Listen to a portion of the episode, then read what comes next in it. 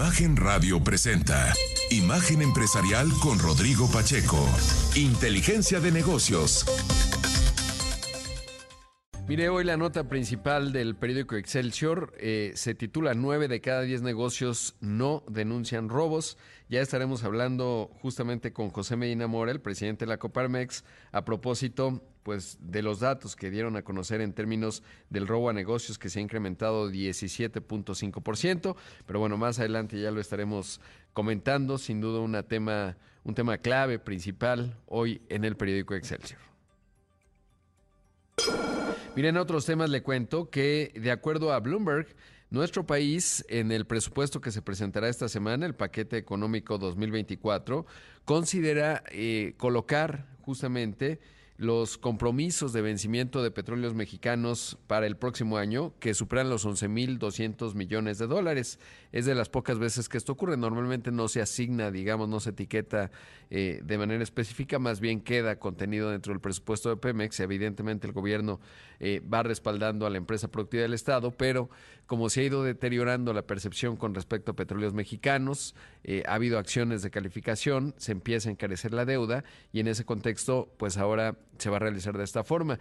Normalmente hay una tensión entre la Secretaría de Hacienda y Pemex para tratar de mandar incentivos, digamos, para que Pemex pues controle sus pasivos financieros. Sin embargo, eh, pues vimos que cuando se dieron las acciones de calificación, eh, tanto el presidente como incluso la Secretaría de Hacienda empezaron a esbozar, bueno, más bien fue el director general de Pemex, empezaron a esbozar la posibilidad de que la deuda la emitiera el gobierno mexicano. Eh, vamos a ver cómo se maneja eso. Sin duda es un tema eh, clave y con ello, digamos, se lo dicen a Bloomberg porque eh, normalmente le están hablando al mercado financiero, particularmente el de Estados Unidos, que son donde radican un montón de los tenedores de deuda de petróleos mexicanos para buscar que no haya nerviosismo al respecto. Así que bueno, pues esos son los datos y lo que trasciende en Bloomberg, que le digo, es específico, le mandan una señal al mercado.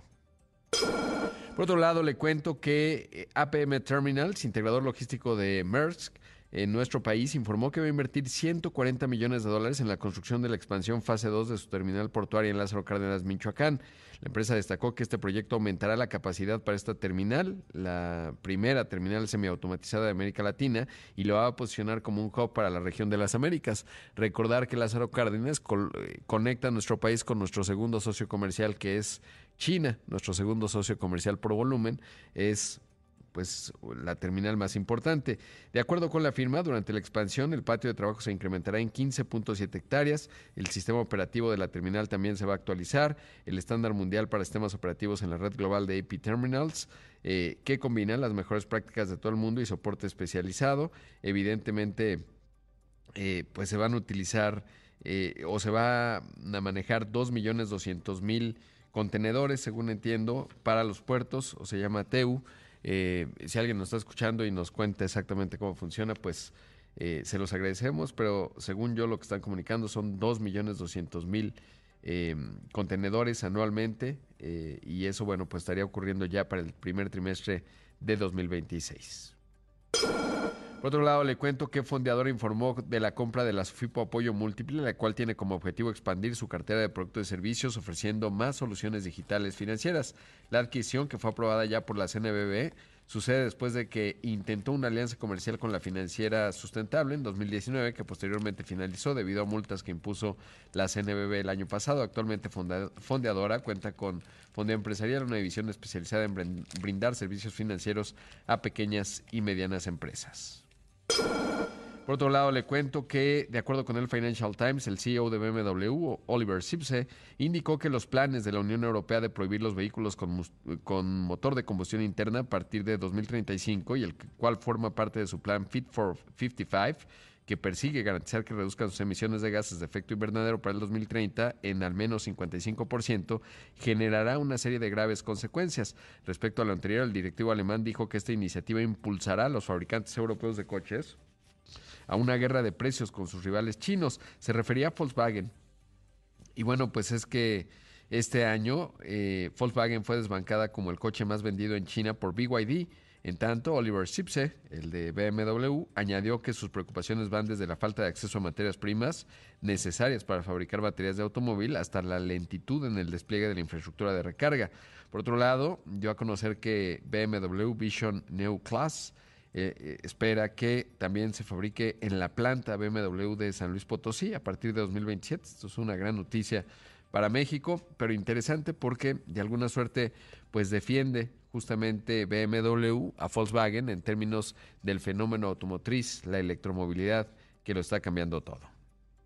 Por otro lado, antes de ir un avión eh, para el Labor Day, el presidente de Estados Unidos, Joe Biden, dijo a la prensa que no considera que vaya a haber una huelga en el sector automotriz y es que ya se han dado varios pasos. Las tres grandes Ford, GM y Stellantis eh, están en negociaciones con el UAW, el United Auto Workers, y en ese contexto, bueno, pues se va dibujando una huelga. Ojalá no ocurra, porque evidentemente eso tiene un impacto eh, para México. Bueno, digamos, no, si ocurre o no ocurre, pues ya lo veremos, pero el hecho es que eh, decía Biden antes de subirse el avión que no veía que iba a ocurrir. Destacó que se crearon 13 millones y medio de puestos de trabajo en la Unión Americana desde que él arribó a la Casa Blanca. Esto fue parte de lo que dijo Biden. When the last guy was here, you were shipping jobs to China. Now we're bringing jobs home from China. When the last guy was here, when the last guy was here, your pensions were at risk. We helped save millions of pensions with your help. When the last guy was here, he looked at the world from Park Avenue. I look at it from Scranton, Pennsylvania. I look at it from Claymont, Delaware. Not a joke. Not a joke. Bueno, pues ahí escuchamos a Biden, ya están en campaña allá en Estados Unidos, obviamente, igual que acá, y dice cuando la última persona que estuvo aquí, se refiere a Trump, eh, se enviaban trabajos a China, ahora estamos trayendo empleos desde China, cuando dice que las pensiones están en riesgo con Trump. Dice, ayudamos a salvar a millones de, pensiones con su ayuda. Y, eh, en fin, pues hace ahí campaña. Eh, Joe Biden, evidentemente, pues están en ello allá en los Estados Unidos. Le cuento que ayer le creo que le adelantaba que Xi Jinping no iba a asistir a la reunión del G20 allá en la India. El Ministerio de Asuntos Exteriores chino informó que para la cumbre del G20, que celebra el 9 y 10 de septiembre en Delhi, en Nueva Delhi, el presidente Xi Jinping no va a asistir por primera vez desde que llegó al poder, por lo que será Li Qiang que viajará en su lugar. Pero es bien interesante porque ahora que vimos todo este tema del BRICS que amplió su membresía, eh, básicamente India, que ya es el país más poblado de la Tierra, buscó, eh, digamos, eh, frenar o, evitar que los BRICS se conviertan pues en una suerte de apéndice o de grupo que sigue a China. En ese contexto se puede entender que Xi Jinping decida no asistir al G20 por dos razones. Uno, quiere eh, eclipsar el protagonismo de India. Dos, em, digamos, el foro como tal, pues no es el proclible para, para China, que está buscando articular a través de los BRICS pues un nuevo, digamos, liderazgo, una nueva influencia en nuevos países. No está sencillo, son países muy heterogéneos con intereses divergentes. Vamos a el primer corte, esto es Imagen Empresarial, no le cambie, regresamos en un momento con más.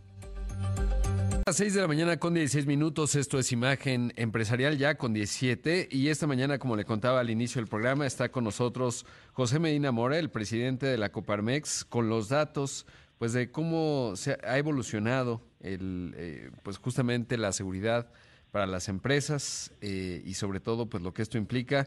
¿Cómo estás, José? Buenos días. Muy buenos días, Rodrigo. Qué gusto saludarte.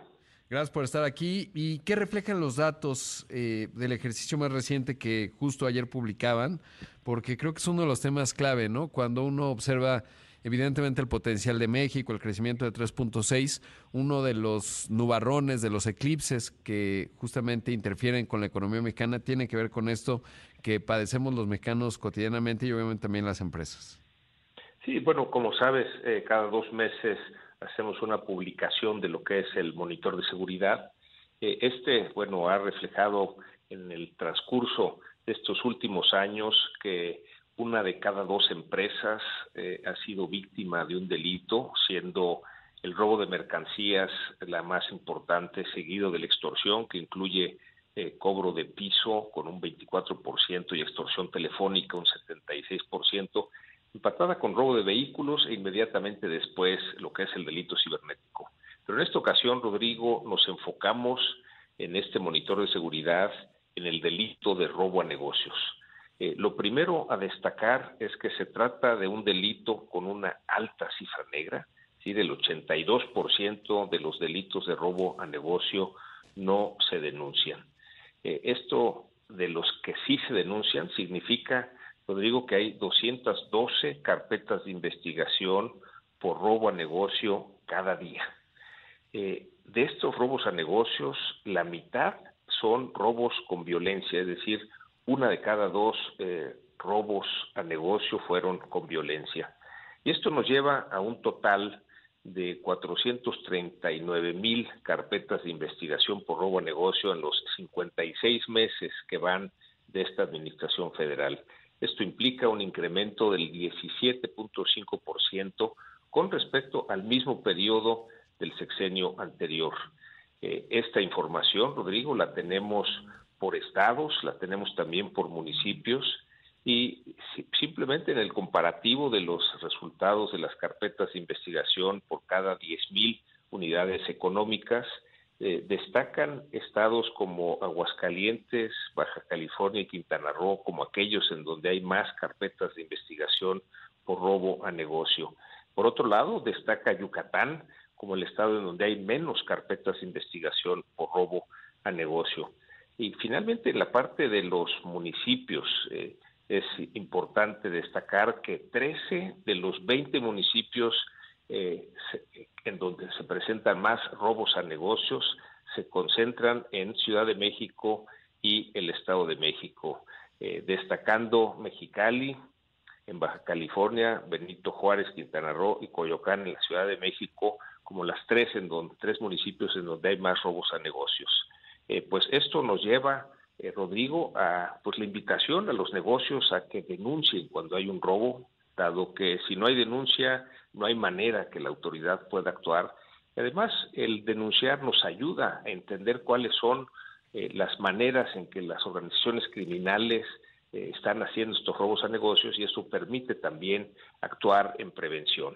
Pues ese es el resultado de este monitor de seguridad con respecto a robo a negocios, Rodrigo.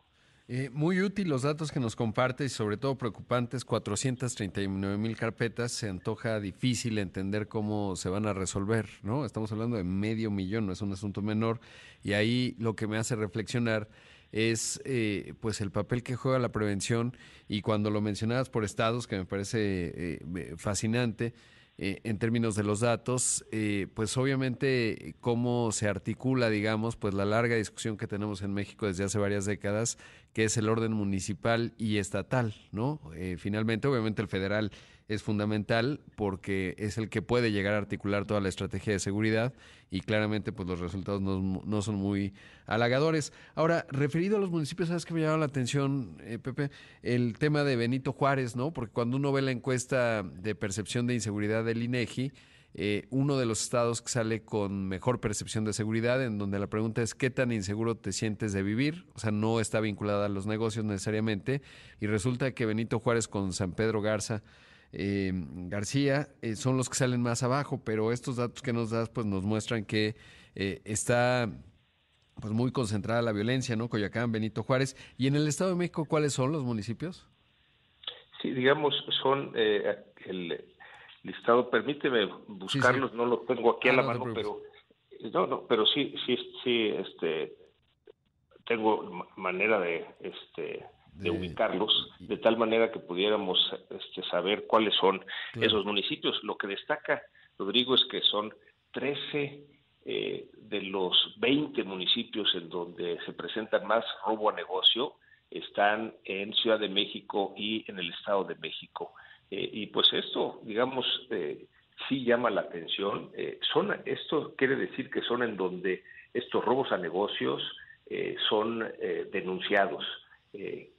Lo, quizá lo más relevante es que el 82.6 de los robos a negocio eh, no se denuncian. Esta cifra negra es alta, ¿no?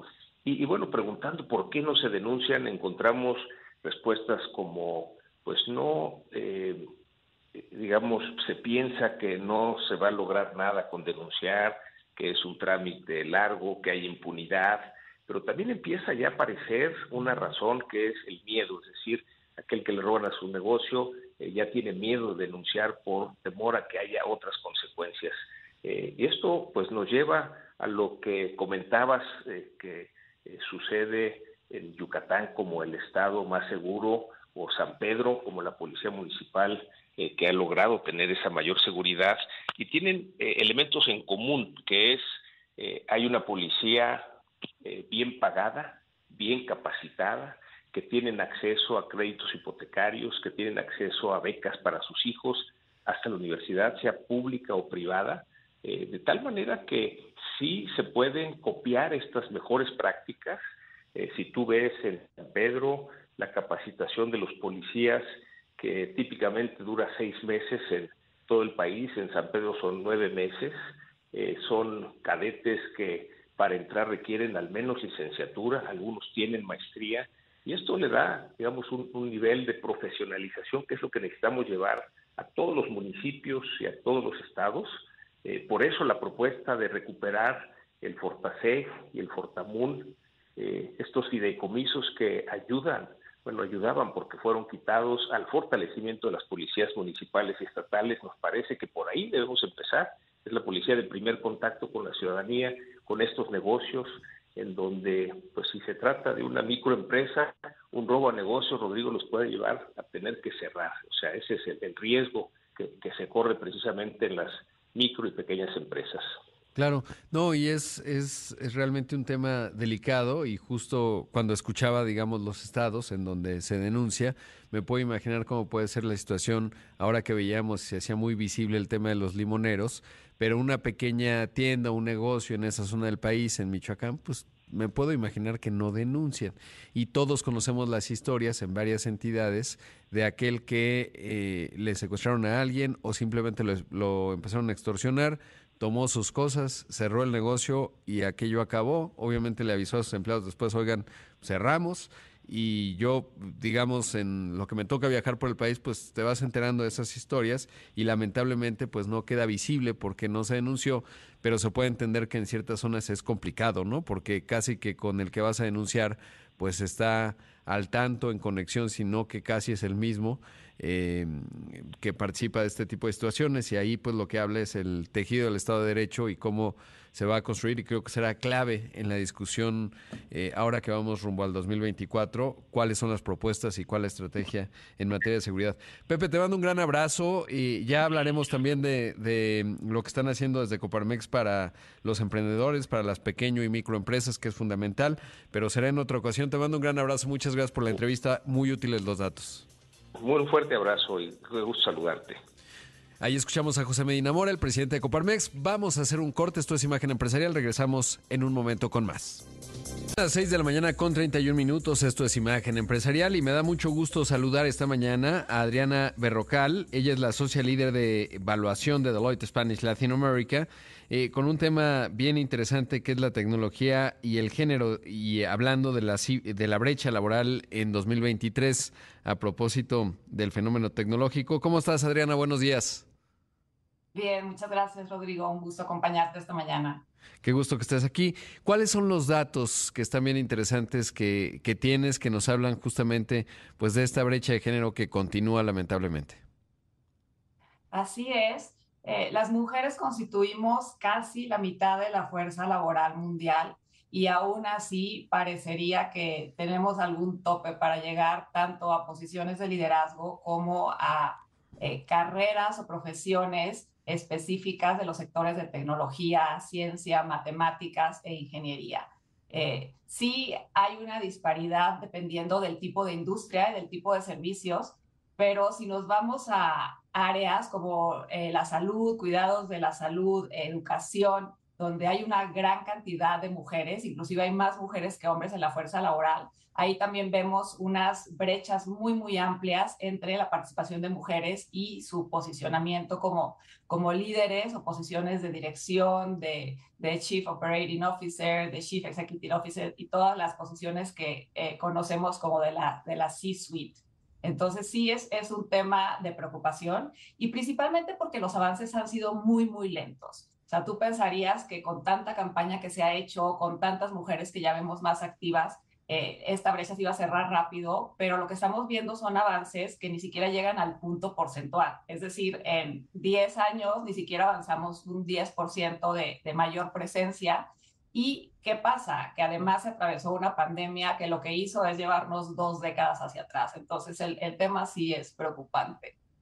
Sí, la verdad es que, que así ocurre y, y, coincido contigo, de repente se ha eternizado la discusión, el STEM y tal, que sí, evidentemente está muy bien eh, y se tiene que impulsar, pero de repente siento que ya llegamos a un valle, ¿no?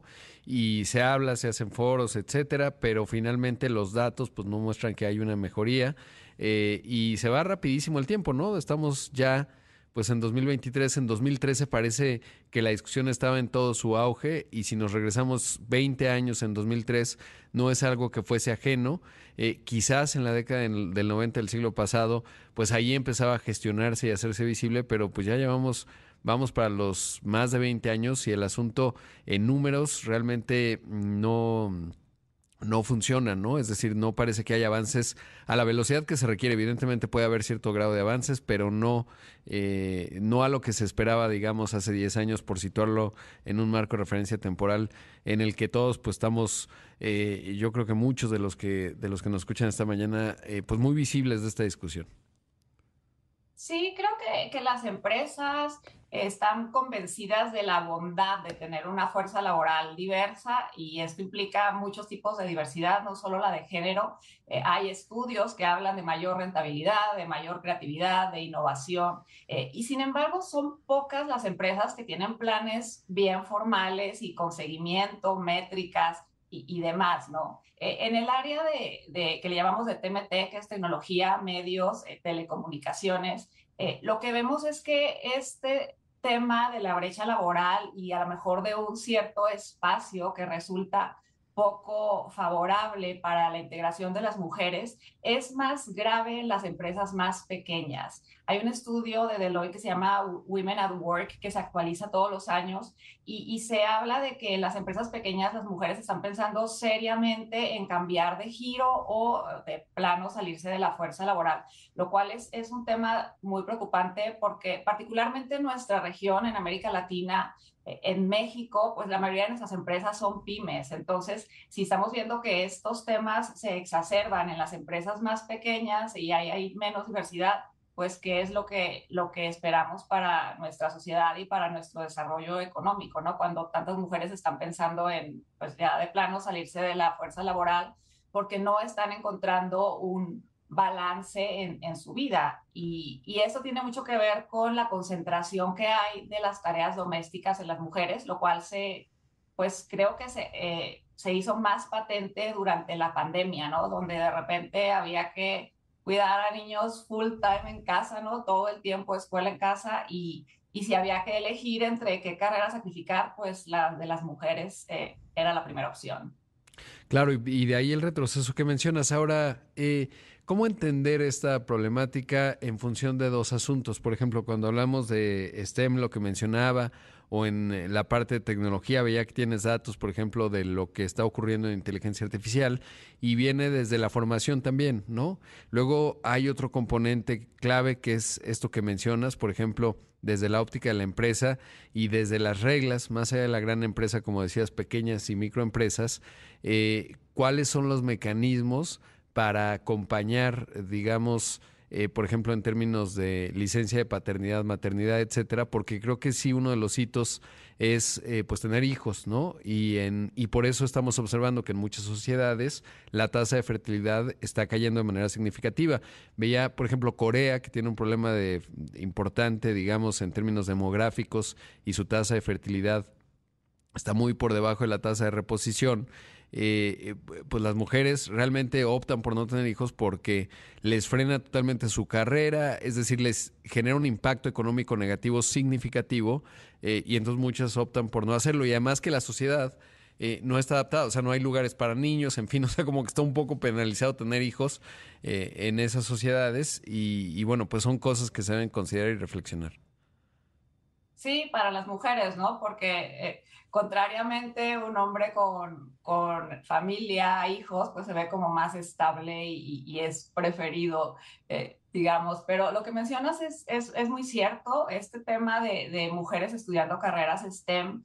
Eh, nos muestra que a nivel de, de universidades, en algunos casos inclusive más mujeres que hombres estudiando las carreras, pero en cuanto entran a trabajar ya aproximadamente el 5% se bajan del, del camión, ¿no? Ya ni siquiera empiezan una carrera laboral. Y en los primeros años las mujeres se mantienen, como que cuando empiezan a subir, eh, ya empiezan a encontrarse con ciertas barreras, algunas tienen que ver con este sesgo de, la maternidad y eh, pues lo que vemos es que usualmente son, o sea, las madres son mujeres que se comprometen bastante y lo que tienen es doble labor, no es que trabajen menos en, en, en, sus labores este, remuneradas, sino que, que trabajan 24/7.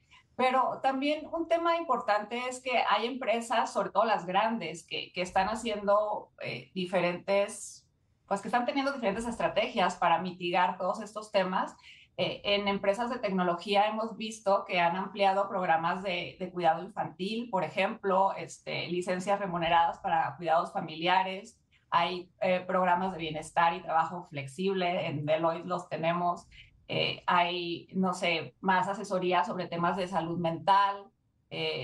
o sea, sí hay una serie de, programas y políticas para ayudar a las mujeres, pero también a los hombres a equilibrar sus necesidades de, pues, de balance de vida, porque también tenemos el otro lado de la moneda, ¿no? Este, hombres que, que están muy enfocados en su desempeño laboral y que también están 24/7 en, la oficina y no necesariamente, eh, pues, disfrutando y viviendo esa otra parte de, de la vida que es la vida familiar.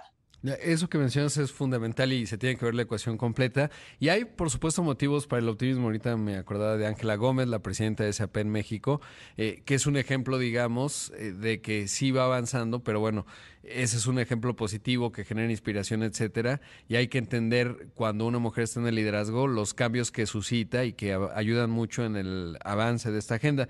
Debo hacer un corte, Adriana, pero pediría la bondad de tu tiempo para seguir conversando algunas otras cifras, entrar a los datos que traes con respecto a inteligencia artificial, que es el paradigma tecnológico profundo y eso que implica, ¿no? Porque después veremos cifras hacia adelante y en los datos que nos vas a compartir se gestan. Vamos a un corte. Esto es Imagen Empresarial. Regresamos en un momento. Esta mañana está con nosotros Adriana Berrocal, la socia líder de evaluación de Deloitte Spanish Latin America. Volvemos. Son las 6 de la mañana con 45 minutos. Esto es Imagen Empresarial. Esta mañana está con nosotros Adriana Berrocal, socia líder de evaluación de Deloitte Spanish Latin America, hablando de la tecnología y el género. Y, y dice y se plantea descifrando la brecha laboral de 2023. Y Adriana, tienes datos bien interesantes con respecto a cómo está el tema de la adopción de inteligencia artificial, pero sobre todo la participación de las mujeres en esta industria, sobre todo y es clave porque pues es una, una tecnología transversal profunda que lo va a cambiar todo y en dónde están los tomadores de decisiones, las y los tomadores de decisiones más los que las, evidentemente, pues tiene que ver mucho con el futuro y de lo que vamos a discutir. Esperemos que en los siguientes cinco años o diez años no estemos en la misma discusión, ¿no? Y que algo se haya avanzado. Pero eso tiene que ver con la realidad hoy. ¿Cuáles son esos datos?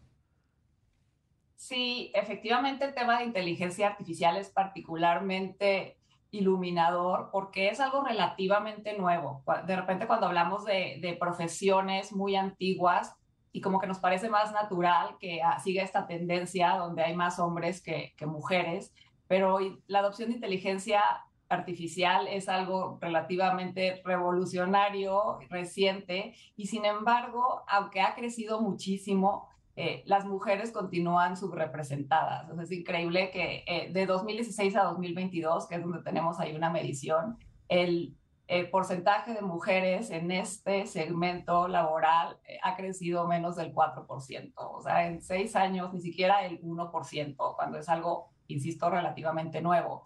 Entonces, ¿qué, qué es lo que está pasando? Eh, algunas encuestas de, de, Deloitte hablan que el sesgo de género sigue muy presente y, y al parecer en, en, todos los ámbitos, pero en la tecnología es mucho más relevante. Y aquí, como tú dices, este es un tema transversal donde tenemos gente de tecnología en diferentes empresas, industrias, no es como solo una, una industria aislada, sino que en todas partes tenemos a, la gente de, de IT y, y, volteamos a verlos y pues son el estereotipo eh, típico, de, usualmente es, es hombre eh, e inclusive es curioso cómo a veces tenemos también ese sesgo de preferir este, para temas de tecnología que sea un hombre el que, el que nos apoye, el que nos atienda a una mujer. Entonces, esos sesgos también son, son complejos de cambiar porque tienen mucho eh, que ver con un tema de cultura, de, de educación y, y no sé, no sé si necesitamos hacer algo más dramático porque existe evidencia, existen en, estadísticas de que si tú eh, distribuyes un currículum con ciertas características y le pones nombre de hombre a uno y nombre de mujer a otro, siempre gusta más el del hombre, este, lo llaman más, tiene más probabilidades de que lo contraten que el de la mujer, siendo el, currículum exactamente el mismo. Entonces, eh, es todo un reto. Sí, yo creo que lo es y sobre todo, ¿sabes qué me preocupa? La parte de puntos ciegos que esto está generando. O sea, hoy se están gestionando estas tecnologías, se dan nuevas aplicaciones, se definen políticas, etcétera, pero al no tener una representación en los puestos de liderazgo en su en este momento que es clave en términos de la generación, del avance transversal, nos vamos a dar cuenta en cinco años que había este punto ciego de cómo no lo vimos, ¿no? Desde la óptica de, de género y de otros puntos ciegos que se pueden generar, no solo vinculados específicamente al género, sino en términos de tener opiniones y tomadores de decisiones, eh, digamos, diversos que te permiten justamente atajar ello, ¿no? Y sobre todo cuando estamos hablando de tecnologías realmente muy potentes con efectos significativos en la sociedad eh, y esos puntos ciegos se pueden eh, incrementar y sería deseable que no ocurriese, pero pues los datos hoy nos muestran esto que ya nos compartes y creo que es un asunto importante y a lo mejor pues está todo este asunto de las acciones afirmativas o digamos definir cuotas, etcétera,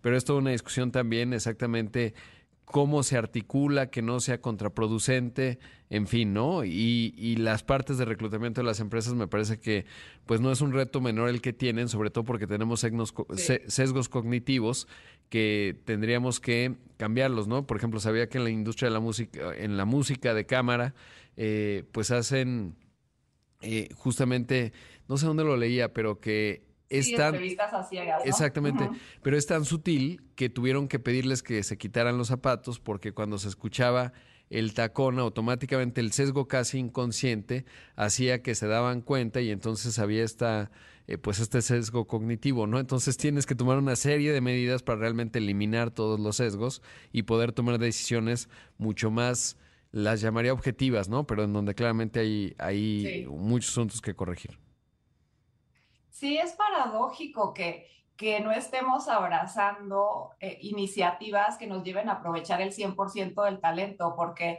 en, en, otro ámbito, las encuestas a los, a los directivos de las compañías, a los consejos de administración y demás, eh, siempre están diciendo que no tienen suficiente talento, que no encuentran a la gente con la preparación, que no encuentran a la gente con las habilidades. Y si tú te dedicas a buscar solo entre la mitad de la población, pues estás limitándote de un vasto eh, eh, número de gente que, que te puede apoyar con habilidades que pueden complementar lo que tú estás haciendo, ¿no? Entonces, además de estar buscando más mujeres para reclutar, que esa sería tarea número uno, pues también tienes que pensar en cómo las vas a retener y cómo las vas, las vas a ayudar para avanzar a, niveles ejecutivos superiores. Porque ese tema de los sesgos que, que comentas definitivamente existe. Entonces, aunque a veces parece, pues, no sé, injusto, ¿no? Oye, ¿por qué les vamos a dar algún tipo de preferencia o algún tipo de apoyo? Eh, yo creo que es muy realista pensar que, que si no estamos equitativamente en esas posiciones es porque hay algún tipo de privilegio del otro lado y tenemos que verlo y tenemos que ver cómo lo combatimos. O sea, no se trata de favorecer a alguien perjudicando a otros, simplemente tener el, el suelo parejo y eso pues requiere a veces cierto sacrificio de, quien ha sido privilegiado permanentemente por cierto tipo de decisiones. Sin duda. Claudia Adriana, gran tema. Muchísimas gracias por la entrevista el día de hoy.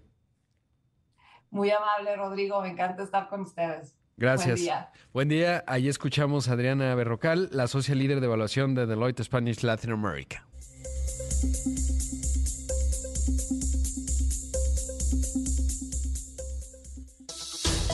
Rodrigo Pacheco, Inteligencia de Negocios.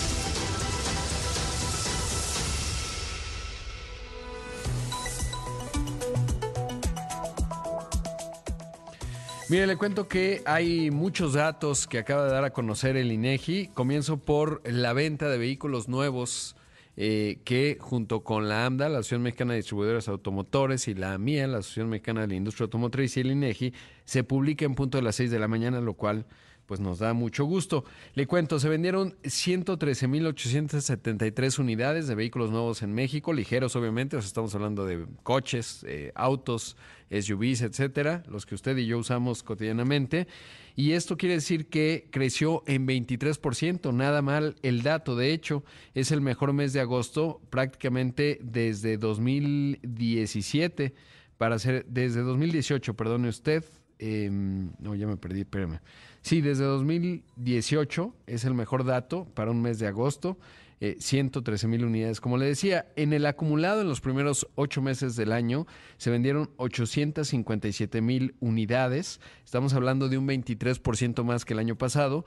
Claramente se observa que ya se va normalizando el abasto de vehículos. Usted lo experimenta seguramente si va a la agencia a tratar de comprar un vehículo nuevo, porque eh, con toda la disrupción de cadenas de suministro, con la pandemia que ahora platicábamos con Adriana, eh, en las afectaciones que tuvo, pues irrumpió en el abasto de semiconductores para vehículos y eso, bueno, pues eh, sacudió, digamos, a la industria que no se había recuperado hasta finales del año pasado, principios de este, ya se va normalizando y es clave porque nos dice dos asuntos el dato.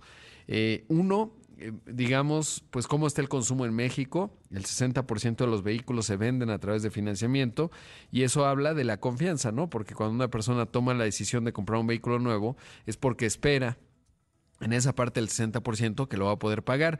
Y el segundo componente que nos dice, por supuesto, es eh, lo que se refiere a la industria automotriz que genera muchos empleos. Un tercio de los vehículos que se producen en México se venden en México y justamente pues también es importante el dato de cara a la industria, el, el dato de cara a la economía. Así que bueno, pues eso es lo que hoy está reportando el INEGI.